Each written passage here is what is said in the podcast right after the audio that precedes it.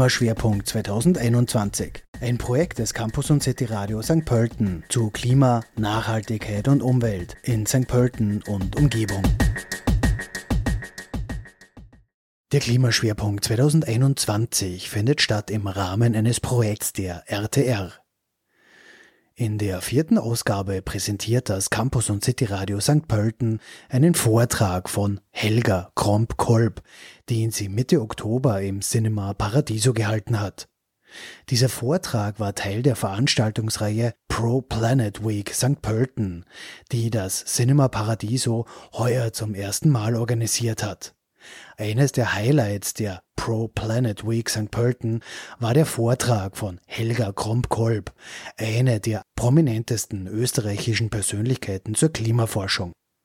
1948 geboren, habilitierte sich Kromp-Kolb 1982 am Institut für Meteorologie an der Wiener Universität für Bodenkultur im Bereich Umweltmeteorologie. Dort war sie dann mehr als 20 Jahre als Professorin tätig. 2013 wurde Helga Kromp-Kolb mit dem großen silbernen Ehrenzeichen der Republik Österreich ausgezeichnet. Zudem ist sie Präsidentin des Forums Wissenschaft und Umwelt sowie Obfrau des Climate Change Center Austria. Ihr aktuelles 2019 herausgebrachtes Buch nennt sich 2 Grad, warum wir uns für die Rettung der Welt erwärmen sollten. Wegen Corona fand die Präsentation dieses Buchs erst jetzt statt, die im Vortrag um aktuelle Erkenntnisse erweitert wurde. Schönen guten Abend und herzlichen Dank für die Einladung. Eigentlich ist der Titel falsch. Äh, das liegt aber daran, dass das Buch eben Corona-bedingt jetzt ein bisschen später vorgestellt wird, als es eigentlich geplant war. Die zwei Grad sind ja eigentlich schon überholt. Das ist das, was in Paris beschlossen wurde, dass wir deutlich unter zwei Grad bleiben sollen. Aber eigentlich äh, hat die Wissenschaft inzwischen festgestellt, eineinhalb Grad sind eigentlich das Ziel. Zwei Grad ist schon zu viel aber jetzt unabhängig vom, vom Titel und daher stelle ich jetzt auch nicht einfach das Buch vor, sondern ich orientiere mich zwar ein bisschen am Buch, aber im Grunde genommen kriegen Sie aktuelle Informationen. Und äh, nicht zuletzt, glaube ich, äh, sollte ich auch noch einleitend sagen, dass ich jetzt öfter höre, naja, jetzt sollten wir eigentlich nicht über das Klima reden, jetzt müssen wir uns mit Corona beschäftigen. Und da glaube ich, ist es doch ähm, schon wichtig, dass man sich ein bisschen die Dimensionen anschaut dieser Krisen. Wir haben eine Gesundheitskrise, gar keine Frage ernstzunehmende äh, Erkrankungen. Die Maßnahmen, die wir setzen, lösen, und ich rede jetzt im globalen Maßstab, lösen eine oder haben ausgelöst eine Wirtschaftskrise, deren Ausmaße wir noch nicht ganz kennen, aber die vermutlich bei weitem die Gesundheitskrise äh, übertreffen werden. Und dahinter baut sich die Klimakrise, und da könnte ich auch die Biodiversitätskrise dazuschreiben, baut sich ununterbrochen weiter auf und praktisch wirklich ununterbrochen. Das, was da an Einbußen ist durch die Wirtschaftskrise, ist minimal im Vergleich zu dem, was insgesamt passiert. Äh, und wenn wir nicht auf diese Klimakrise schauen, sondern nur gebannt auf das, was ganz nahe liegt, dann äh, wird es möglicherweise zu spät, um die Klimakrise noch in den Griff zu bekommen. Daher auch jetzt, auch in der Corona-Krise, wir müssen uns mit dem Klimawandel beschäftigen, ob wir wollen oder nicht. Zuerst einmal ein ganz schneller Durchgang, was man über den Klimawandel wissen sollte. Wir emittieren Treibhausgase in die Atmosphäre, wenn wir fossile Brennstoffe verbrennen. Wir emittieren auch, wenn wir Regenwald abholzen, also bei landwirtschaftlicher oder bei verschiedener Bodennutzung emittieren wir. Und diese Emissionen, die gehen in die Atmosphäre und in der Atmosphäre halten sie sich ziemlich lange und daher addieren sich die Emissionen und die Konzentration steigt. Und mit der steigenden Konzentration verändert sich das Gleichgewicht zwischen der Strahlung, die hereinkommt und der Strahlung, die die Erde verlässt. Und das ist fast alles. Also das, was auf der Erde bleibt, ist relativ wenig oder eigentlich sehr wenig. Aber dieses wenige ist um ein bisschen mehr und dieses bisschen mehr führt dazu, dass es wärmer wird. Das ist die globale Erwärmung und die globale Erwärmung hat dann Konsequenzen für alles andere, was sie so mit Wetter oder Klima in Verbindung bringen, also mit der Feuchte, mit den Druckverteilungen, mit dem Wind, äh, alles, was halt so zum Wetter gehört. Und das Ganze nennen wir Klimawandel. Und dieser Klimawandel hat Auswirkungen auf die Natur, aber auch auf die Wirtschaft und natürlich auch auf die Menschen über die Wirtschaft, aber auch direkt. Wir haben in Österreich im Schnitt Nicht jedes Jahr, aber im Schnitt haben wir mehr Menschen, die an der Hitze sterben, als Menschen, die im Verkehr sterben. Das heißt, es ist durchaus ein Effekt des Klimawandels auch auf die Menschen festzustellen. Aber was wir lange ignoriert haben, ist, dass der Mensch natürlich auch der Treiber für das Ganze ist. Und zwar einerseits in seiner Anzahl, wir werden immer mehr Menschen auf dieser Welt und äh, selbst wenn jeder sozusagen, äh, wenn, wenn der Bedarf des Einzelnen nicht wachsen würde, dadurch, dass wir mehr Menschen sind, brauchen wir auch mehr oder glauben wir mehr Güter zu brauchen und das Ganze wird in Gang gesetzt. Aber andererseits ist es auch so, dass die Menschen überall, leider nicht nur in den Entwicklungsstaaten, sondern auch Ländern, sondern auch bei uns, zunehmend immer mehr haben wollen, Produkte haben wollen und das führt zu einem erhöhten Energiebedarf, erhöhten Ressourcenbedarf und damit treibt das diesen ganzen Klimawandel wieder an. Wenn wir uns das jetzt ein bisschen im Detail anschauen, sehen wir hier äh, in einem ganz anderen Zeitmaßstab über die letzten 600.000 Jahre den Verlauf der Konzentration von CO2, das ist die rote Kurve, von äh, Lachgas die grüne und von Methan die blaue Kurve. Und was man halt sieht, ist, dass das äh, ein Auf und Ab war, aber in den, sozusagen in den letzten, der letzte Teil des Striches geht weit in die Höhe. Das heißt, während wir 600.000 Jahre uns zwischen 180 und 280 Parts per Million bewegt hat, sind wir jetzt bei über über 400 Parts per Million, das heißt äh, ein dramatischer Anstieg der Treibhausgaskonzentrationen. Und selbst wenn es absolut gesehen immer noch wenig ist, 400 Teile pro Million ist immer noch wenig, aber für die Auswirkungen aufs Klima, zunächst auf die Temperatur, ist es sehr deutlich. Und Sie sehen das hier, das sind äh, zwei Abbildungen aus dem letzten Sachstandsbericht des äh, Weltklimarates, der vor wenigen Wochen publiziert wurde. Und da sieht man, wenn man da jetzt ähm, die letzten 2000 Jahre anschaut, dass ungefähr 1000 Jahre die Temperatur ziemlich konstant war und dann ist sie leicht gefallen hin zu der kleinen Eiszeit und jetzt in den letzten 100 Jahren, ein bisschen mehr als 100 Jahren, deutlich angestiegen. Und wenn wir diese letzten, also ab 1850 uns die Zeit anschauen, dann sehen wir auch hier noch relativ konstant und dann ab 1970 diesen ganz starken Anstieg. Und Sie sehen hier auch gleich, der Anstieg, sozusagen die schwarze Kurve, ist das, was wir gemessen haben. Das sind die globalen Mitteltemperaturen, so wie sie sich entwickelt haben.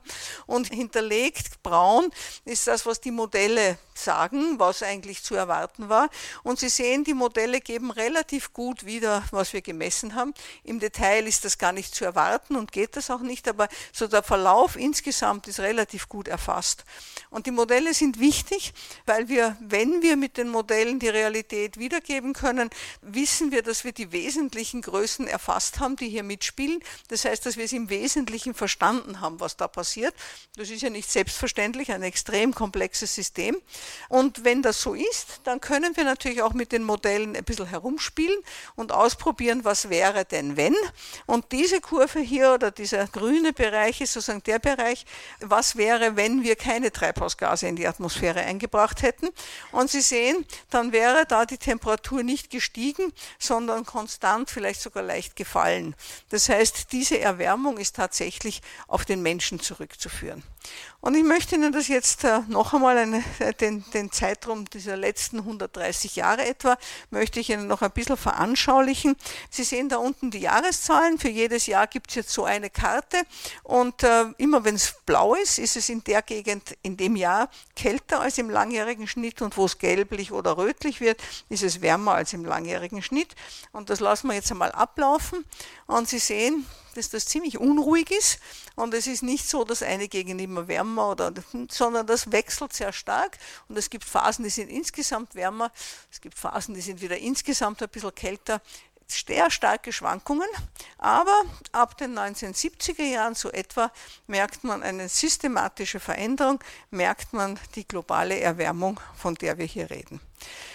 Diese Animation hört 2011 auf. Wenn sie bis 2021 ginge, würde das noch viel dunkelroter werden, weil wir inzwischen einfach einen noch weiteren Temperaturanstieg zu verzeichnen haben, und zwar einen ziemlich radikalen weiteren Temperaturanstieg. Das war jetzt sozusagen die Welt. Das kann man natürlich komprimieren auf eine Zahl für die globale Temperaturveränderung und das ist die blaue Linie, die man hier sieht. Und da sehen wir, dass wir da ungefähr bei 1,2 Grad Erwärmung gegenüber vorindustriellem Niveau sind. Und die rote Kurve ist das, was in Österreich inzwischen passiert ist. Und da sieht man, wir sind schon bei ungefähr 2,4 Grad. Das heißt, in Österreich geht es schneller. Und das ist kein Zufall, sondern das hat äh, seine guten Gründe. Ganz wesentlicher Grund ist, dass wir die dämpfende Wirkung des Ozeans nicht so sehr spüren, weil wir ein Binnenland ist, sind. Und der zweite Grund ist, dass wir ein Gebirgsland sind und im Gebirge geht der Klimawandel schneller vor sich, nicht zuletzt wegen der zurückgehenden Schneedecke. Das sind jetzt Veränderungen der mittleren Verhältnisse, aber es gibt natürlich auch Veränderungen in den Extremereignissen. Sie kennen die Bilder und viele andere Bilder, das ist alles vom heurigen Jahr, aber es äh, gibt jedes Jahr solche Ereignisse und eben insbesondere auch, äh, auch im heurigen Jahr. Im heurigen Jahr ist es auch sehr, sehr nahe an uns herangekommen und äh, diese Extremereignisse sind eben mit ein ganz großes Problem.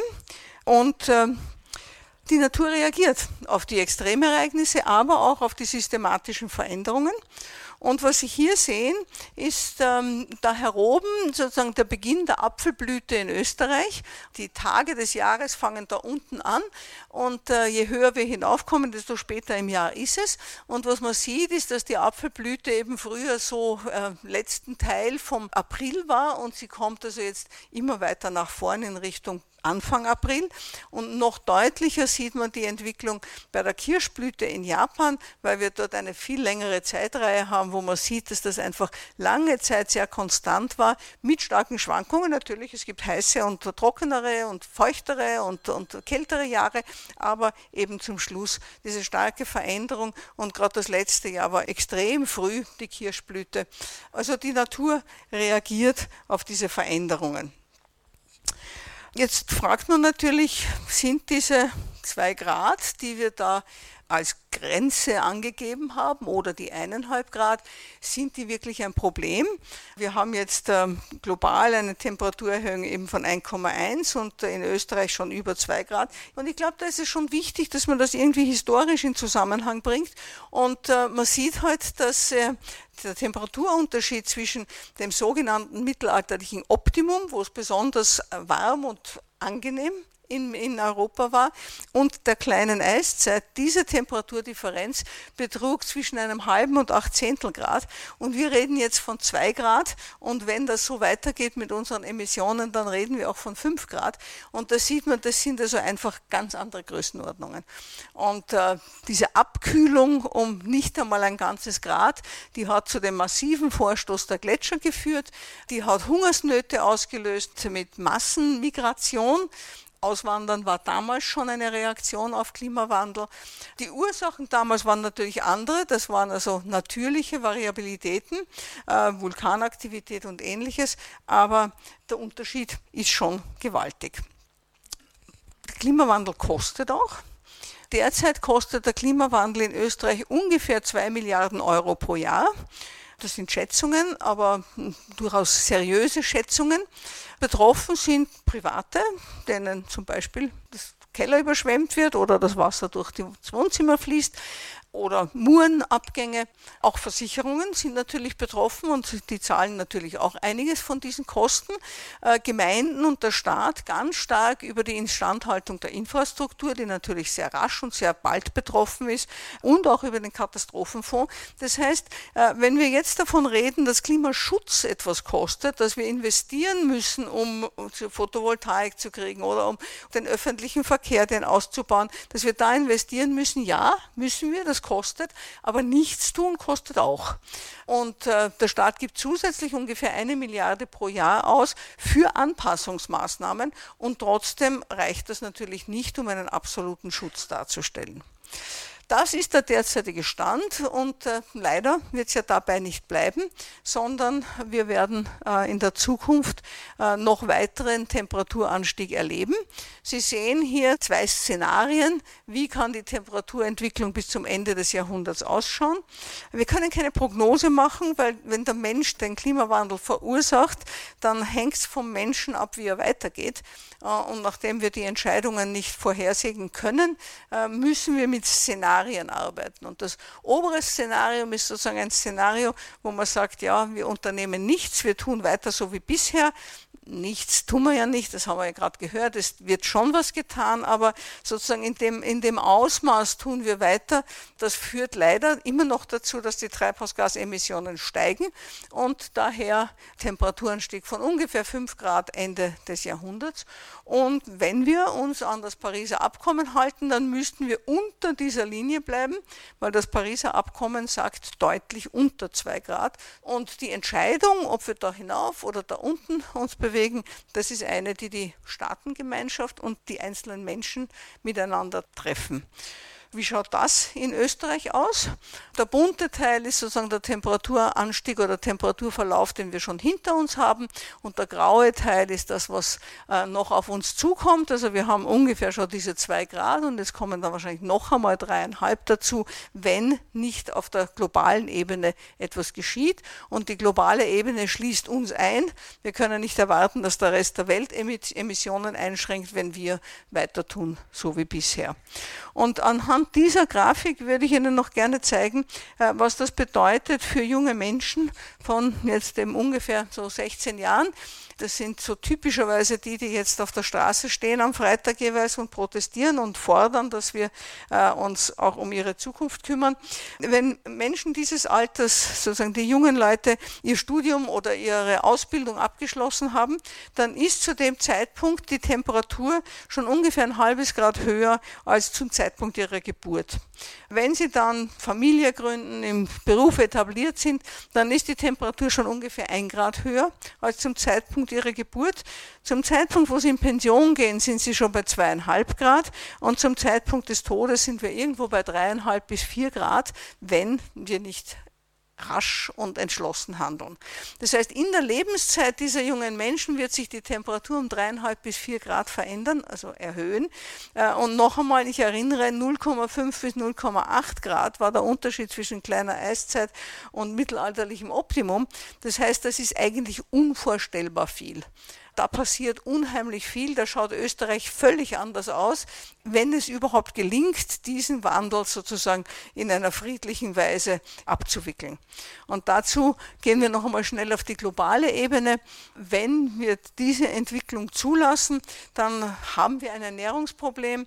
Höhere Temperaturen, aber auch Extremereignisse bedeuten nichts anderes wie weniger Produktivität in der Landwirtschaft, äh, geringere Ernten und gleichzeitig steigende Weltbevölkerung. Das heißt, da gibt es ein Ernährungsproblem.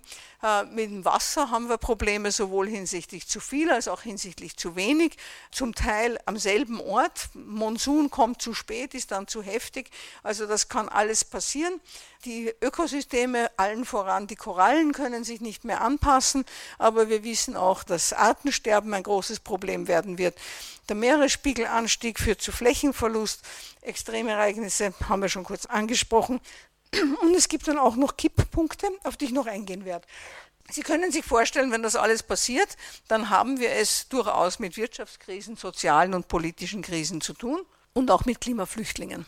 Weil auch heute noch müssen Menschen, die dort, wo sie wohnen, ihren Unterhalt nicht mehr verdienen können. Bauern, die sich nicht mehr ernähren können von dem, was sie selber erzeugen, die müssen einfach woanders hin. Wir nennen sie dann ja, Migranten oder Flüchtlinge irgendeiner Art, Klimaflüchtlinge ist kein formal existierendes, also Recht, im Rechtsbegriff gibt es das Wort nicht. Viele Menschen werden auch gar nicht sagen und das gar nicht so empfinden, aber in vielen Fällen ist es eben tatsächlich, ist der Klimawandel ein wesentlicher Faktor, nicht zuletzt zum Beispiel auch in Syrien, wo eine lang anhaltende Dürre, über mehrere Jahre anhaltende Dürre zu den großen Problemen geführt hat, zu einem Auswandern der Menschen vom Land in die Städte und zu katastrophalen Bedingungen dort dort, die dann letzten Endes zu Unruhen und letzten Endes zum Krieg geführt haben. Die Wissenschaft fragt sich natürlich, wenn wir jetzt reagieren, können wir wieder in den früheren Zustand zurückkommen. Das heißt, sind die Veränderungen umkehrbar? Und da äh, kommt also auch wieder dieser letzte Bericht, der erschienen ist vom Weltklimarat, kommt zum Ergebnis, es gibt viele Bereiche, wo das zumindest in, in menschlichen Zeitdimensionen nicht der Fall sein wird. Und das ist insbesondere alles, was mit den Ozeanen zusammenhängt. Also die Erwärmung der Ozeane, die ja immer in immer größere Tiefen fortschreitet, die Versauerung der Ozeane durch die Aufnahme von Kohlendioxid aus der Atmosphäre, der Anstieg des Meeresspiegels, Meeresspiegels durch die Erwärmung das wird wahrscheinlich, wenn es uns gelingt, die Temperatur zu stabilisieren, also dass wir nicht, dass es nicht immer wärmer wird, äh, wird es trotzdem ja tausend Jahre, wahrscheinlich noch länger weitergehen. Also der Anstieg des Meeresspiegels und die anderen Effekte. Das heißt, innerhalb unserer der Zeitdimensionen von Menschen ist das unumkehrbar. Das heißt, dass das, was wir jetzt tun, Konsequenzen hat über tausende Jahre. Äh, und das sollte uns vielleicht zu denken geben. Und das geht auch nicht nur für die Ozeane, sondern es gibt auch im regionalen Bereich eine Reihe von äh, Reaktionen, die eben auch solche Kipppunkte auslösen können, wo dann ein System sich total verändert äh, und das dann auch dauerhafte Konsequenzen hat, wo eine Umkehr oder ein Zurück, wenn die Temperaturen wieder auf ein früheres Niveau zurückkämen, trotzdem nicht gewährleistet ist. Das heißt, ähm, wir haben schon eine ganz gewaltige Verantwortung derzeit. Ich habe jetzt schon mehrfach die Kipppunkte erwähnt und die gehen Hand in Hand mit ähm, selbstverstärkenden Prozessen oder mit Rückkoppelungen. Das sind im System, im Klimasystem Zusammenhänge, die dazu führen, dass ein Prozess, der einmal gestartet wurde, einfach weitergeht, wo man ihn nicht mehr sozusagen stoppen kann. Wenn es wärmer wird, zum Beispiel weil wir Treibhausgase in die Atmosphäre eingebracht haben, dann schmilzt Eis und das, was zum Vorschein kommt, drunter Fels oder Wasser, ist typischerweise dunkler als das Eis. Das führt dazu, dass mehr Sonnenstrahlung absorbiert wird und daher wird es wieder weiter wärmer. Daher schmilzt noch mehr Eis, noch mehr Fläche wird dunkel und Sie sehen, das geht einfach weiter und weiter ohne dass ich dann noch irgendwo zusätzliches CO2 in die Atmosphäre einbringen muss.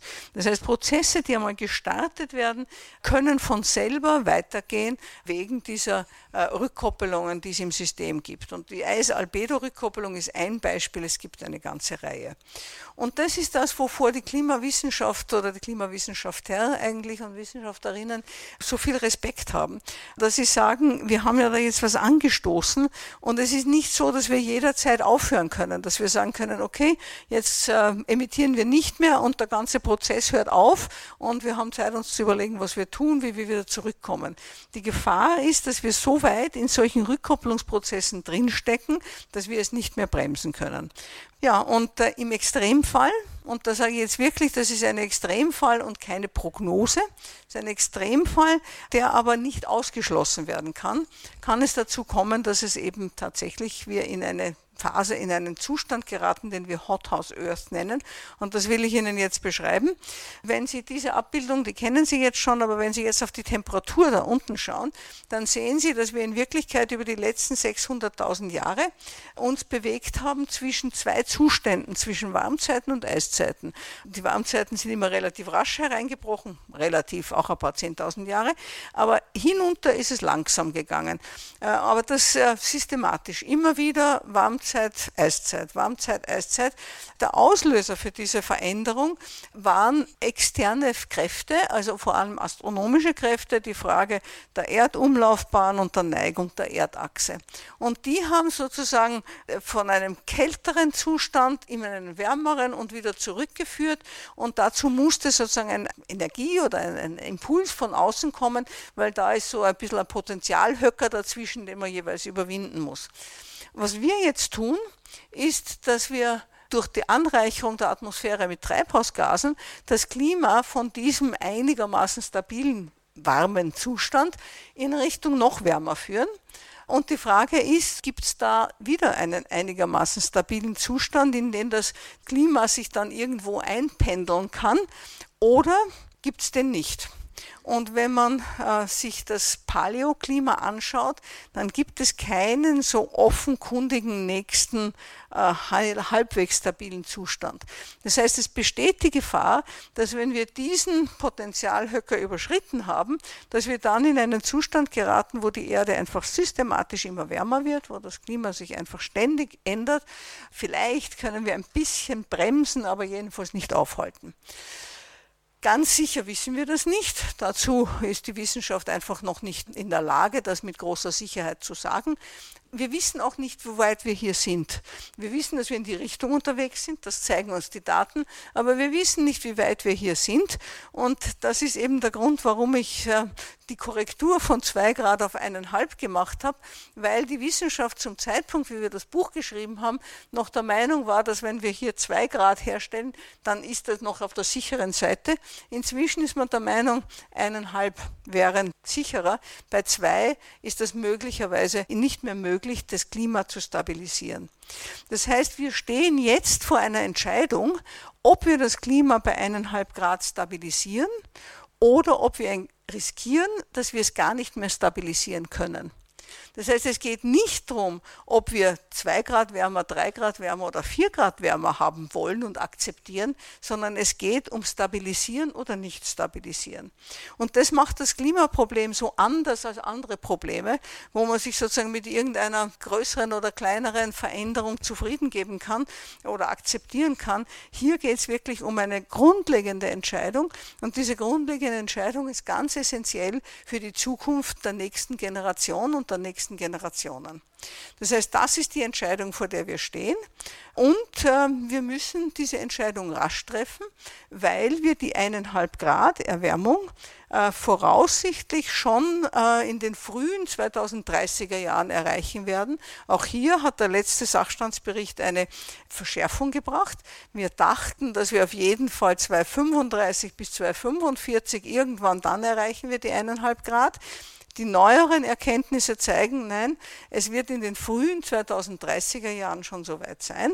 Und wenn wir das verhindern wollen, weil wenn wir einmal über den eineinhalb Grad sind, dann ist es wesentlich schwerer, wieder herunterzukommen, als äh, wenn wir sie gar nicht überschreiten.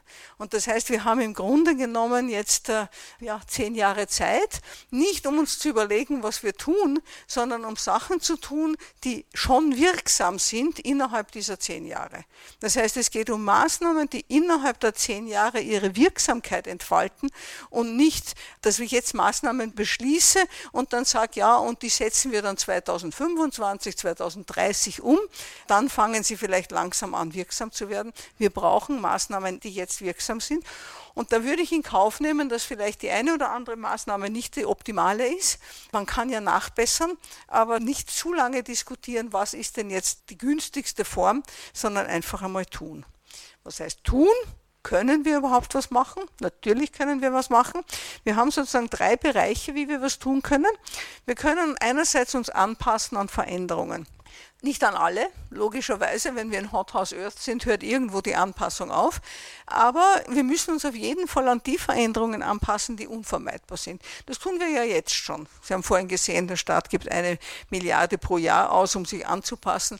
Die Menschen geben auch was aus, also um Beschattungen zu machen und so weiter. Also Anpassung ist weiter ein Thema und wird ein Thema bleiben. Dann gibt es einen Bereich, den ich mit Zurückhaltung herschreibe. Das ist der Versuch, in das Klimasystem einzugreifen. Das nennen wir Geoengineering. Das sind großtechnologische Möglichkeiten, zum Beispiel die Sonnenstrahlung abzuschatten durch äh, Partikel, die wir in die höhere Atmosphäre einbringen oder irgendwelche äh, Spiegel im Weltraum, die die Sonnenstrahlung reflektieren sollen. Das Problem mit diesen technischen, großtechnischen Lösungen für ein profundes Problem ist, dass äh, aus der Vergangenheit wir schon wissen, das sind dann gewöhnlich die Probleme von morgen. Das, was heute als Lösung erscheint, ist sehr oft das Problem von morgen. Dann brauchen wir wieder etwas, was dieses Problem löst. Das heißt, da denke ich, ist Vorsicht angebracht. Das heißt nicht, dass man sich nicht damit beschäftigen soll, vor allem wissenschaftlich soll man schon schauen, was gibt es da. Vielleicht brauchen wir kurzfristig noch irgendeine Zwischenlösung, äh, wo man da vielleicht das eine oder andere verwenden könnte. Da geht es auch darum, dass wir CO2 aus der Atmosphäre herausholen und unterirdisch irgendwo lagern. Alles noch keine wirklich entwickelten Technologien. Hineinschauen ja, aber als äh, wir können so weiter tun wie bisher, weil wir können ja dann das alles aus der Atmosphäre herausholen. Das wäre also eine extrem riskante Version. Und letzten Endes natürlich, äh, aber nicht zuletzt, sondern durchaus ganz wesentlich, wir können die Treibhausgasemissionen mindern und das hat eine technologische Komponente, ja, erneuerbare Energien, Photovoltaik war schon die Rede, aber es geht auch um Lebensstiländerungen. Also es geht zum Beispiel nicht nur darum, ob ich jetzt meinen Diesel durch ein Elektroauto ersetze, sondern ob ich überhaupt ein Auto kaufen muss. Das ist der Bereich, der natürlich ganz wesentlich ist, wenn wir das Pariser Klimaabkommen erreichen wollen. Das Pariser Klimaabkommen enthält also die Verpflichtung, die Erwärmung deutlich unter zwei Grad zu halten. Und das ist völkerrechtlich verbindlich. Dazu hat sich Österreich auch verpflichtet äh, und das Parlament das beschlossen. Also das ist nicht etwas, worüber wir noch diskutieren können. Wir haben auch, uns auch verpflichtet, Anstrengungen zu machen, die Erwärmung auf eineinhalb Grad zu begrenzen. Wie gesagt, aus wissenschaftlicher Sicht eine Notwendigkeit, nicht eine Option. Es ist eine etwas ältere Abbildung, aber ich möchte sie trotzdem zeigen. Österreich ist säumig. Wir haben irgendwo das Gefühl, dass wir Musterland sind, dass wir sozusagen in Klimaschutzsachen Vorreiter sind. Sind wir nicht. Also das sollte man uns aus dem Kopf schlagen. Wenn man sich die EU anschaut, dann sind wir eines von fünf Ländern, das seine Emissionen, das ist jetzt ähm, 2010 äh, bis 2018 gegenüber 1990 bis 1999 erhöht hat. Das heißt von Musterland keine Spur.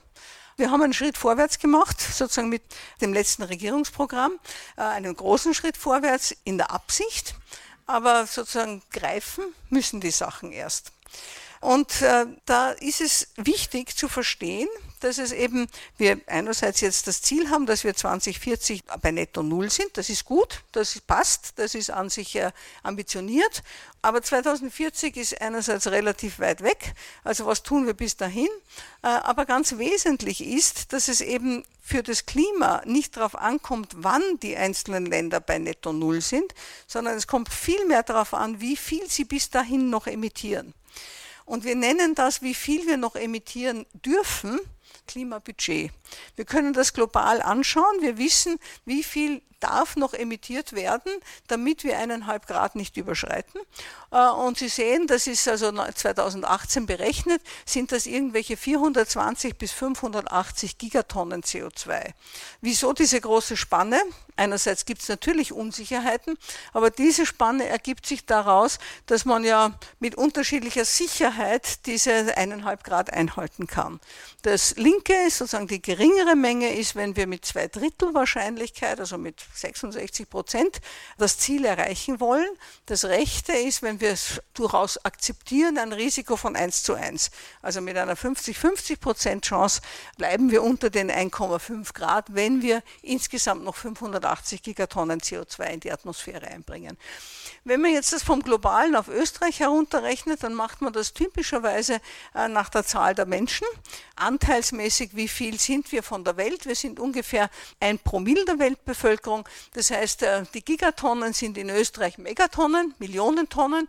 Und das ergibt also, was wir noch emittieren dürfen. Und wenn wir hier abziehen, was wir seit 2018 schon emittiert haben, dann sind wir ungefähr bei zwei Millionen Tonnen. Und Sie sehen, das ist von den, von den noch zur Verfügung stehenden 400 bis 600, ist das schon ganz schön viel. Das heißt, was uns noch überbleibt, sind ungefähr 220 bis 380, also 200 bis 400 Millionen Tonnen CO2, die wir noch in die Atmosphäre einbringen dürfen. Die Millionen Tonnen sagen wahrscheinlich den meisten nicht sehr viel. Wenn wir das in Relation setzen zu dem, was wir bisher emittiert haben, dann sieht man hier, das beginnt 1960, äh, dann den Anstieg ungefähr 2005 haben wir so ein Maximum erreicht, dann haben wir einen Abfall, aber in den letzten, ja, im letzten Jahrzehnt oder so sind wir ziemlich konstant auf hohem Niveau. Äh, und äh, jetzt ist eben das Regierungsprogramm, dass wir 2040 auf Netto Null sein sollen ja, äh, ambitioniert. Aber leider, leider ist es noch schlimmer als das. Weil, wenn wir uns das anschauen, diesen linearen Pfad, wo man sozusagen jedes Jahr gleich viel reduziert bis 2040, also die nächsten 19 Jahre immer gleich viel reduziert, dann ist das die Gesamtmenge der Emissionen ergibt sich aus dieser Fläche und diese Fläche ergibt 680 Millionen Tonnen CO2 Und wir haben aber als Budget nur diese zwei bis 400 Millionen Tonnen. Das heißt, was wir eigentlich brauchen, ist einen Pfad, der ungefähr so ausschaut. Also, dass wir hier praktisch alle fünf Jahre die Emissionen halbieren. Dann wären wir dort. Jetzt werden einige sagen, naja, so schnell können wir ja nicht herunter. Das kann ich gleich noch kommentieren. Aber wenn wir das nicht wollen, sondern da ein bisschen mehr Zeit haben wollen, dann könnten wir auch so einen Kurvenverlauf haben. Die Fläche drunter ist sozusagen immer das, was zählt. Und Sie sehen, da sind wir in beiden Fällen noch bei der 1 zu 1 Chance, dass wir das Klimaziel erreichen. Jetzt die Entscheidung, welchen Weg wir hier gehen, das ist eine politische Entscheidung und das ist das, was das äh, hängt davon ab, welche Maßnahmen man wie schnell setzt. Jetzt äh, hört man eben oft, naja, äh, so schnell kann es nicht gehen, wir brauchen ja für alles Zeit. Also erstens haben wir schon sehr viel Zeit gehabt, die haben wir heute ein bisschen vertan. Aber das andere ist, dass es einfach sehr viele Sachen gibt, die man sehr rasch loswerden könnte, wo man sehr rasch Emissionen reduzieren könnte. Wir haben noch eine ganze Menge von den low-hanging fruit, also von, von leicht umsetzbaren Maßnahmen. Ich denke da nur zum Beispiel an Subventionen, die in die falsche Richtung gehen, nicht? wo man nach wie vor fossile Energien subventioniert. Das könnte man relativ rasch verändern oder äh, ja, viele andere Sachen, wo es wirklich schnell gehen kann. Vorteil wäre, dass wir dann sozusagen mehr Zeit haben, um da am Ende die schwierigen Sachen, die zum Teil in der, in der, in der Industrie liegen, äh, wo es nicht so leicht ist, weil man eine neue Technologie braucht. Also die Effizienzsteigerungen in der Industrie sind, haben auch Grenzen. Manchmal, wie zum Beispiel bei der Stahlerzeugung, braucht man wirklich neue Technologien. Daran wird geforscht, aber das ist nicht etwas, was in fünf Jahren umsetzbar ist. Das heißt, wir hätten hier dann mehr Spiel Spielraum für solche schwierigen Sachen. Das, wie gesagt, sind politische Entscheidungen und deswegen tut es uns auch ein bisschen weh, dass zwar in die richtige Richtung Schritte gemacht werden, aber sie dann irgendwo doch ähm, relativ kurz ausfallen. Also da gehört noch was und die Frage ist, wer muss denn jetzt eigentlich handeln? Und eins ist schon klar, ich kann Emissionen nur dort einsparen, wo sie passieren. Den Auspuff Ihres Autos, den können nur Sie beeinflussen. Dann nützt der Papier von der Regierung nichts. Und das ist auch für Ihre Heizung oder was immer. Also das muss wirklich dort passieren und ich nenne das jetzt einmal die unterste Ebene. Dort muss die Emissionsreduktion passieren. Aber dazu braucht man erstens ein Bewusstsein dafür und zweitens, und das ist ganz wesentlich, man braucht Rahmenbedingungen. Ich äh, kann nicht sagen, fahren Sie nicht mit dem Auto, wenn Sie keine andere Möglichkeit haben und die Distanz zu weit ist zum Gehen. Das heißt, da brauchen wir die höhere Ebene und das kann die Firma sein, das kann die Stadt sein, das kann die Region sein, das kann der Staat sein, das kann die EU sein. Wir brauchen die höhere Ebene, die einerseits Ziele vorgibt, die haben wir jetzt kann dann noch niederösterreichische Ziele anschauen, aber, äh, oder Ziele von der Stadt. Aber im Grunde genommen, die Zielvorgaben sind jetzt einmal da. Jetzt fehlt es noch an den Rahmenbedingungen. Das heißt, hier müssen die Rahmenbedingungen geschaffen werden, damit das klimafreundliche Handeln einfacher, bequemer, billiger ist als das klimafeindliche Handeln. Es muss zur Selbstverständlichkeit werden, weil es eben dann nicht mehr ein Verzicht ist, sondern eigentlich einfach die bessere Lösung. Und das können wir nicht in, in, allen Fällen selber machen. In manchen Sachen können wir selbst entscheiden, aber in vielen Bereichen brauchen wir Rahmenbedingungen. Das heißt, das ist ein Wechselspiel zwischen denen, die wirklich etwas verändern müssen und denen, die das möglich machen müssen, dass diese Veränderungen passieren. Äh, und dieses Wechselspiel bedeutet, dass man auch partizipativ erarbeiten muss, die Lösungen. Und deswegen ist es wirklich sehr begrüßenswert, dass wir jetzt auch einen Klimabürgerinnenrat bekommen, äh, wo eben Bürger und Bürgerinnen nach einem Zufallsprinzip ausgewählt, aber repräsentativ für das Land diskutieren, welche Maßnahmen wollen wir in welcher Form, wie schnell umsetzen. Ziel ist vorgegeben. Äh, und natürlich müssen diese Sachen ausgeglichen sein hinsichtlich Kosten und Nutzen, sonst äh, gibt es eben keine Akzeptanz dafür und äh, das wäre schade. Aber es ist also ganz wesentlich, die Politik ist in der Pflicht, eben diese Rahmenbedingungen zu schaffen und klimaschädigendes Handeln unattraktiv und teuer zu machen. Und da ist eben zum Beispiel diese CO2-Bepreisung ein Schritt in diese Richtung. Wie gesagt, der Preis selber ist ein bisschen niedrig ausgefallen, aus wissenschaftlicher Sicht viel zu niedrig, äh, aber wir haben wenigstens das Instrument äh, und man kann, man wird unweigerlich nachbessern. Es kommt ja schon der Ruf von der Wirtschaft, dass der Preis zu niedrig ist, dass man einen höheren Preis braucht. Es kommt der Ruf von all jenen, die Innovationen, technologische Innovationen machen, bei dem Preis haben ihre Innovationen keine Chance. Sie wollen einen höheren Preis. Also da wird sich einiges ändern, nicht zuletzt dann, wenn es in Deutschland der Preis in die Höhe schnellt und das wird er zweifellos tun. Also es ist ein Wechselspiel und die Diskussion, na, wer ist denn, ist der Individuar, ist es das Individuum oder der Staat, das ist eine müßige Diskussion, wir brauchen beide. Das Individuum nicht zuletzt deshalb, um der Politik auch zu signalisieren, wir wollen. Bitte tut's, wir wollen ja. Das ist also eine ganz wesentliche Sache. Ja, und was können wir? Was wir als Einzelpersonen, was können wir? Gibt eine ganze Liste und Sie haben sicher noch viele Sachen, die Sie ergänzen können. Ich möchte es einfach ein bisschen gruppieren. Wir können bewusster einkaufen und das fängt damit an, dass wir nur die Sachen kaufen, die wir wirklich brauchen. Äh, ressourcenschonend, also wirklich nur das kaufen, was wir brauchen. Das heißt auch reparieren, wenn es geht. Und äh, äh, ja, und wenn wir kaufen, dann Produkte kaufen, die reparierbar sind. Im Lebensmittelbereich, wie es weiß das inzwischen jeder, regional, saisonal, biologisch und äh, fleischarm. Sparsamer Wohnen äh, fängt bei trivialen Sachen an, wie einen Deckel draufgeben, wenn ich koche und geht hin bis zur, äh, zum Wechsel zu erneuerbaren Energien. Gesünder bewegen, gehen, Radfahren, öffentlichen Verkehr, Auto nur wenn nötig. Äh, Auto womöglich auch gemeinsam nutzen.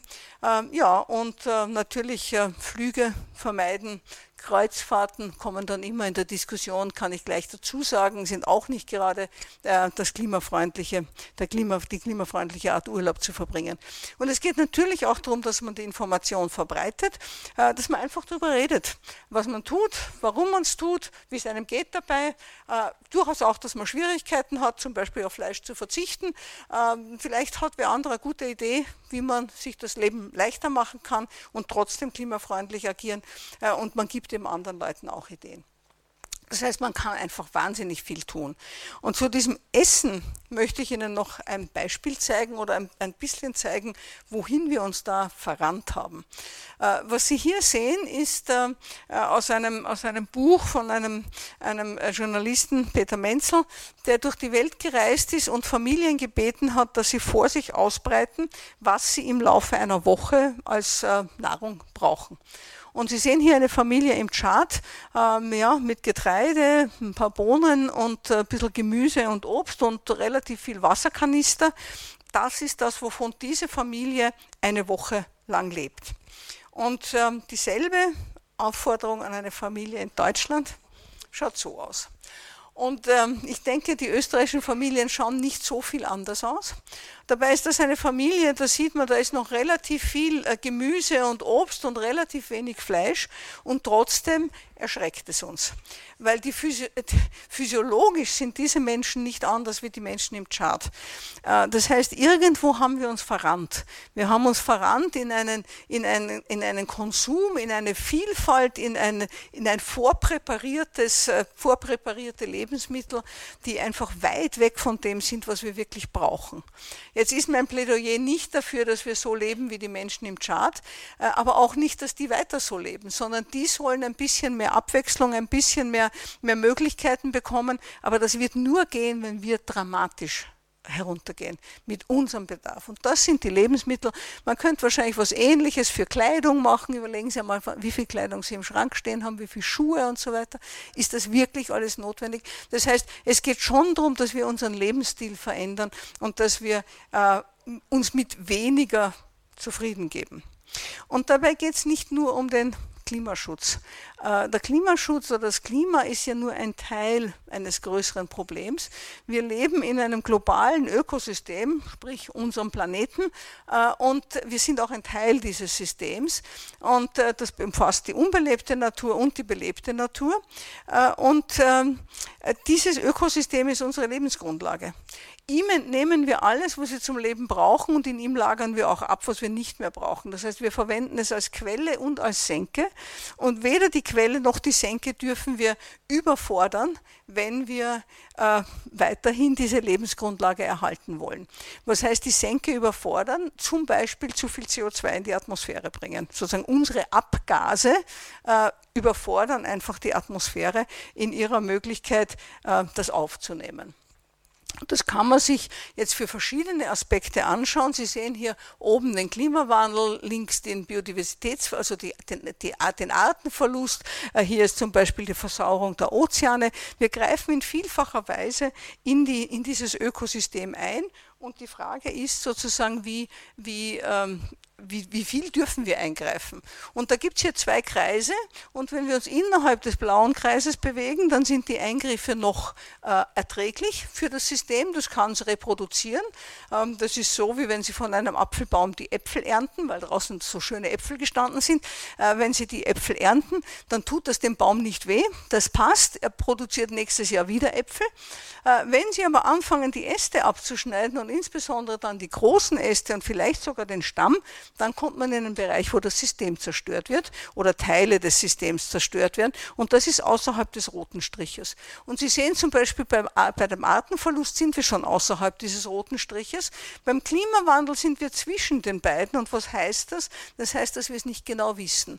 Und das entspricht dem, was ich Ihnen vorher gezeigt habe. Wir wissen nicht, wo wir auf diesem Höcker uns derzeit befinden. Aber wir bewegen uns eindeutig noch in Richtung auf die rote Grenze. Ja, ähm, ich wollte noch ein bisschen über Biodiversität reden, aber es ist schon spät. Ich werde das sehr stark abkürzen. Ich möchte es nur im Zusammenhang mit Corona erwähnen, äh, weil wir greifen einfach wahnsinnig ein in unser in unser Ökosystem, äh, eben Richtung Artenverlust. Und damit verringern wir auch die Habitate der Wildtiere. Und das heißt, wir haben viel mehr Kontakt zu Wildtieren, als, also die Menschen haben viel mehr Kontakt zu Wildtieren, als sie das früher hatten. Und daher können auch Viren, die den Tieren nicht schaden, aber die, auf die, an, die, an die der Mensch nicht gewöhnt ist, können auch überspringen vom Tier zum Menschen. Und das ist jetzt unabhängig davon, ob, ob, ob Covid-19 wirklich äh, auf diese Weise entstanden ist oder ob das aus einem, aus einem Labor ausgekommen ist. Äh, grundsätzlich ist es so, dass je enger wir, je kleiner wir den, den Raum für die Tiere machen, desto wahrscheinlicher ist es, dass Pandemien uns erreichen. Und da kommt natürlich dazu, dass es einfach inzwischen eine derartig globalisierte Reisetätigkeit gibt, dass sich die Pandemien auch wahnsinnig schnell verbreiten. Aber es ist nichts Neues. Wenn Sie sich das hier anschauen, das fängt hier 1878 an, diese Zusammenstellung, und alle diese, diese äh, Erkrankungen sind Zoonosen, also sind von Tieren auf den Menschen übergesprungen. Also wir sind jetzt nicht in einer einmaligen Situation, sondern das gibt es immer wieder. Und was uns die Biologen sagen, wenn wir so weiter tun, dann wird das noch viel häufiger werden. Das heißt, äh, deswegen sage ich, äh, Klimawandel ist nicht das einzige Problem. Das Problem der Biodiversität ist ähnlich brisant, aber es gibt noch andere Probleme, die einfach dadurch entstehen, dass wir unser Ökosystem überfordern. Wir überfordern es bezüglich dessen, was wir ihm entnehmen und wir überfordern es bezüglich dessen, was wir, was wir in ihm ablagern. Und daran ist nicht zuletzt äh, unser Wirtschaftssystem beteiligt, ganz wesentlich beteiligt, weil wir eigentlich nicht mehr auf die Natur achten, sondern wir achten in erster Linie aufs Geld. Äh, Gewinn wird über alles gestellt. Es ist ja auch so, dass es tatsächlich im Gesetz steht, dass Aktiengesellschaften darauf schauen müssen, dass sie ihren Gewinn maximieren. Das heißt, äh, da haben wir irgendwo eine Verschiebung erlebt. Äh, es geht nicht mehr darum, dass wir im Einklang mit der Natur leben, sondern es geht darum, dass wir maximalen Gewinn erreichen. Und ich will das nicht im Einzelnen durchgehen, aber es sind sozusagen eine ganze Reihe von, von, von äh, Eigenschaften unseres Wirtschaftssystems, die das Problem schaffen, dass wir dieser, diesem Ökosystem immer mehr entnehmen. Äh, große, große Bedeutung hat die Effizienz, die ja durchaus ein Wert ist, aber sie darf nicht so weit gehen, dass die Resilienz dabei zugrunde geht oder so klein wird, dass wir, dass wir einfach jede Störung, jede Störung zu einer größeren Katastrophe führt. Ähm, ja, Äh, das ist etwas, was man Gott sei Dank schon, schon besprechen kann. Vor zehn Jahren war das noch äh, Ketzerei. Äh, jetzt darf man das schon sagen. Äh, und sogar die Financial Times äh, bringt Themen dieser Art äh, zur Diskussion. Und was dahinter steht, sind eigentlich Wertediskussionen, die wir nicht führen. Ottmar Edenhofer hat das in, in, in, einem, in einer Rede einmal sehr deutlich gesagt, das fundamentale Problem der Klimapolitik, aber im Grunde genommen ist es eben nicht nur die Klimapolitik, sind nicht die wissenschaftlichen Fakten, sondern Konflikte um Weltanschauungen und Werte. Das heißt, was ist uns eigentlich wichtig? Äh, und äh, geben wir genug, geben wir genug, legen wir darauf genug Wert? Und sind wir uns einig? Auch das ist natürlich eine Frage. Jetzt bin ich optimistisch, dass wir uns einigermaßen einig sind, weil wir ja auch 2015 die nachhaltigen Entwicklungsziele ähm, beschlossen haben. Und das ist eigentlich nichts anderes wie eine Vision, wie die Welt ausschauen soll. Äh, und zwar in zweifacher Hinsicht. Wir wollen ein gutes Leben für alle und das ist ein bisschen eine Definition, was gutes Leben beinhaltet. Und andererseits dabei aber die ökologischen Grenzen einhalten. Und da geht es eben unter anderem um Klimaschutz, Biodiversitätserhalt und so weiter. Und die Herausforderung ist, das beides gleichzeitig zu verfolgen und nicht hintereinander. Wir haben nämlich jetzt 30 Jahre lang versucht, das hintereinander zu machen. Äh, wenn Sie sich diese Grafik anschauen, da ist hier sozusagen eine, eine Linie unterhalb dessen, jeder Punkt ist ein Staat. Die Staaten, die unterhalb dieser Linie sind, sind, die sind ökologisch nicht überall, aber so im Großen und Ganzen in Ordnung. Die, die über, überbeanspruchen unser Ökosystem nicht. Äh, und die Staaten, die sich hier rechts befinden, im, im blauen Bereich, das sind die Staaten, äh, in denen es äh, von der sozialen Standpunkt her, wo das gute Leben einigermaßen gesichert ist. Auch da wieder nicht für jeden, aber so im Großen und Ganzen im Schnitt.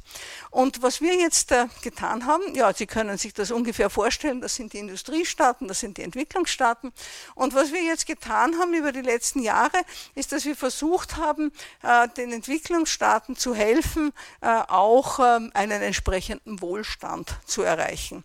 Und das Problem ist, dass mit dieser Entwicklung automatisch diese, dieser Bereich, der ökologisch passt, wo wir noch im Einklang mit der Natur leben, dass der verlassen wird.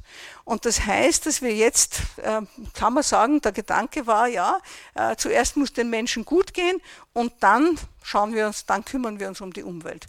Und das Problem ist, es hat noch kein einziger Staat von da her oben den Weg da herunter gefunden. Das heißt nicht, dass es nicht geht, das heißt nur, dass wir es gar nicht versucht haben. Aber es heißt auch, dass es natürlich sinnvoll wäre, dass wir die Staaten hier jetzt nicht auf dem Weg führen, weil da überfordern wir eben unseren Planeten, sondern dass wir Möglichkeiten suchen, wie die gleich da sozusagen innerhalb der Grenzen äh, in einen entsprechenden Wohlstand kommen. Das heißt, für uns ist ein anderer Weg notwendig wie für die Entwicklungsstaaten. Was ich jetzt sage, gilt für uns. Und da ist zum Beispiel ähm, ein Beitrag zur Lösung, dass wir nicht weiter über Lebensstandard reden, dass wir nicht davon reden, wir müssen den Lebensstandard erhalten, sondern dass wir Lebensqualität gewinnen müssen. Äh, erhalten und gewinnen. Und ich glaube, wir können mehr Lebensqualität auch bei einem geringeren Lebensstandard haben.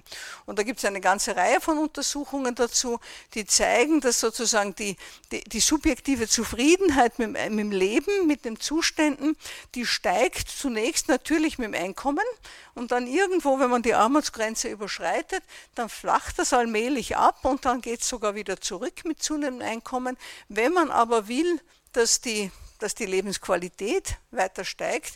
Dann geht es um andere Sachen. Dann geht es eben darum, äh, dass man auch menschliche Bindungen hat. Das heißt, dass man Zeit hat für die Familie, für die Freunde, äh, dass man gesund ist, äh, dass man selbst bestimmen kann über die Zeit, auch frei verfügbare Zeit hat, dass die Natur intakt ist, dass man Zeit hat für Bildung. Das sind die Sachen, die eigentlich die Lebensqualität ausmachen und nicht, ob der Fernsehschirm noch größer ist als der des Nachbarn und ob drei Autos vor der Tür stehen oder nur zwei. Und das, das müssten wir jetzt einmal in unsere Köpfe bekommen. Ja, ähm, um das zu erreichen, müssen wir eigentlich eine äh, Veränderungen in allen Bereichen herbeiführen, und zwar tiefgreifende Veränderungen. Und äh, Sie sehen, das geht von der Energie über die Industrie, Mobilität, Infrastruktur, Landwirtschaft, Bildung, Wirtschaftssystem, Finanzsystem bis hin zur Demokratie. In all diesen Bereichen bräuchten wir Veränderung, äh, damit wir äh, ja, zum guten Leben für allen innerhalb der ökologischen Grenzen kommen. Das Schöne ist, dass es eben zum guten Leben führt. Das heißt, die Veränderungen wirken sich sogar ganz kurzfristig für uns selber positiv aus. Also äh, weiß ich, wenn wir bei der Mobilität sind, wenn man also mehr zu Fuß geht, mit dem Rad fährt, öffentliche verwendet, äh, dann äh, ist man gesünder. Gibt genug Studien, die zeigen, wer das regelmäßig macht, der lebt im Schnitt länger. Äh, gleichzeitig ist die Luft sauberer, ist weniger Lärm, ist größere Sicherheit in den Städten. Wir haben mehr Platz für Grün, für Bäume, wir haben Platz für Spielplätze. Äh, Kinder können allein in die Schule fahren, weil der Verkehr eben dramatisch reduziert ist. Äh, das heißt, lauter positive Effekte. Und wenn wir noch dazu dann das Auto uns nur ausborgen und nicht selber besitzen, ausborgen dann, wenn wir es brauchen, äh, dann sparen wir auch noch dabei. Das heißt, ähm, das ist da fragt man sich, warum tun wir es nicht einfach? Und da gibt es viele solche Bereiche und ich kann das jetzt nicht im, im Einzelnen durchgehen, aber ich habe schon gesagt, es wird salonfähig allmählich. Äh, Angela Merkel hat angesichts der Un Unwetter in Deutschland im Juli hat gesagt, wir brauchen eine Volltransformation unserer Art des Wirtschaftens. Das heißt, es ist auch dort angekommen, die Wirtschaft muss andere Ziele bekommen, andere Rahmenbedingungen. Das ist jetzt nicht etwas, was der einzelne Wirtschaftstreibende machen kann. Ähm, er muss natürlich innerhalb des jeweiligen Systems agieren, aber er kann sich dafür einsetzen, dass sich das System verändert. Ja, und äh, was brauchen wir dazu? Wir brauchen im Grunde genommen äh, ein anderes Denken. Wir müssen uns orientieren an dem, was notwendig ist und schauen, dass wir es möglich machen. Und wir sollten nicht davon ausgehen, naja, was geht leicht, äh, kann ich noch, weiß ich, ein paar Bäume mehr pflanzen, ja, geht leicht, da haben wir noch Platz, sondern wie viele Bäume brauche ich, äh, wie viele Flächen müssen zur Verfügung gestellt werden für die Kühlung der Stadt, damit die Menschen in der Stadt auch in den Hitzeperioden gut leben können, äh, wie, was muss ich tun, damit ich diese Netto Null 2040 erreiche? Und dann schauen, wie mache ich es möglich. Das ist eigentlich die Herangehensweise, die wir brauchen brauchen äh, und die fehlt in weiten Bereichen noch. Die Voraussetzungen dafür sind aber besser denn je. Wir haben auf allen Ebenen von der UNO bis zum bis, bis eben äh, innerhalb Österreichs äh, gute Zielvorgaben, äh, die Bereitschaft, sozusagen die, die, den politischen Willen zumindest ausgedrückt als Ziel, etwas zu tun. Äh, die Umsetzung werden wir sehen, aber ich bin da durchaus optimistisch. Äh, es ist auch so, dass die Wirtschaft diese Notwendigkeit erkennt. Das ist in Österreich ein bisschen verzögert gegenüber der internationalen Wirtschaft, aber es kommt auch in Österreich bereits zum Ausdruck. Ölfirmen haben das durchaus schon bemerkt. Das Recht beginnt zu greifen. Es gibt immer mehr, immer mehr ähm, äh, Urteile, Gerichtsurteile gegen Staaten, gegen Firmen, äh, weil sie zu wenig tun. Äh, die Finanzwirtschaft wird unruhig, das heißt äh, auch die Taxonomie der, der EU. Also es gibt zunehmend Maßnahmen, die wirklich an das Herz unserer Wirtschaft greifen, wo Veränderungen sichtbar werden. Das Bewusstsein in der Bevölkerung ist Gott sei Dank ungebrochen und ähm, Corona ist durchaus auch eine Chance. Warum? Weil wir bei Corona gesehen haben, dass Ideologien und Dogmen innerhalb von Tagen auch völlig unkommentiert über Bord geworfen werden können äh, von der Politik. Ähm, vorher hat immer Wirtschaft ist sozusagen vorrangig und alles andere leitet sich aus einer funktionierenden Wirtschaft ab und plötzlich war Gesundheit wichtiger als Wirtschaft. Hat, plötzlich hat es geheißen, koste es, was es wolle. Das Budgetdefizit spielt keine Rolle. Das sind dramatische Veränderungen und die waren möglich von einem Tag auf den anderen im Grunde genommen. Das heißt, die Politik kann rasch und tiefgreifend handeln, wenn sie will. Bis jetzt hat es immer geheißen, wir können nicht, das muss die Wirtschaft, das muss dies, das muss jenes. Plötzlich geht das. Äh, und außerdem ist die Wirtschaft in vielen Bereichen ja jetzt angewiesen auf staatliche Unterstützung und man kann diese staatliche Unterstützung natürlich an Bedingungen knüpfen. Da sind wir in Österreich auch wieder so, ja, es gibt ein paar Schritte in die Richtung, aber ein bisschen zaghaft. Ähm, ich bin jetzt äh, ja, 70. Äh, seit ich mich zu erinnern kann, haben wir immer die Auer gerettet. Jetzt retten wir sie immer noch. Ja. Und viele Menschen haben sich besonnen. Viele Menschen haben eben entdeckt, dass es durchaus was an für sich hat, wenn man nicht nur dem Geld nachhechelt, sondern dass man eben statt 40 Stunden noch nur 30 Stunden arbeiten kann. Man verdient ein bisschen weniger, aber man hat mehr Freizeit und das ist eigentlich Lebensqualität. Und wenn wir weniger arbeiten, produzieren wir weniger und damit verbrauchen wir weniger Ressourcen. Das heißt, das geht schon in die richtige Richtung. Das muss jetzt noch ein bisschen Struktur bekommen und da gibt es natürlich auch einige, einige politische Maßnahmen, die man dazu setzen muss. Aber die Richtung, sozusagen der, der, die Grundhaltung passt schon. Das heißt, gerade jetzt ist die Zeit, Klimaschutz und nachhaltige Entwicklungsziele umzusetzen. Und gerade jetzt geht es darum, dass wir vorausschauend die Zukunft aufbauen, nicht wieder so, wie es vorher war, sondern anders, dass wir die Gelegenheit nützen und unser System umbauen in eine Form, die wirklich einer nachhaltigen Entwicklung förderlich ist. Ich danke für Ihre Aufmerksamkeit.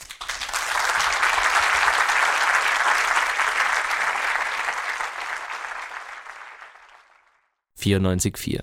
Ein Sender, eine Legende«.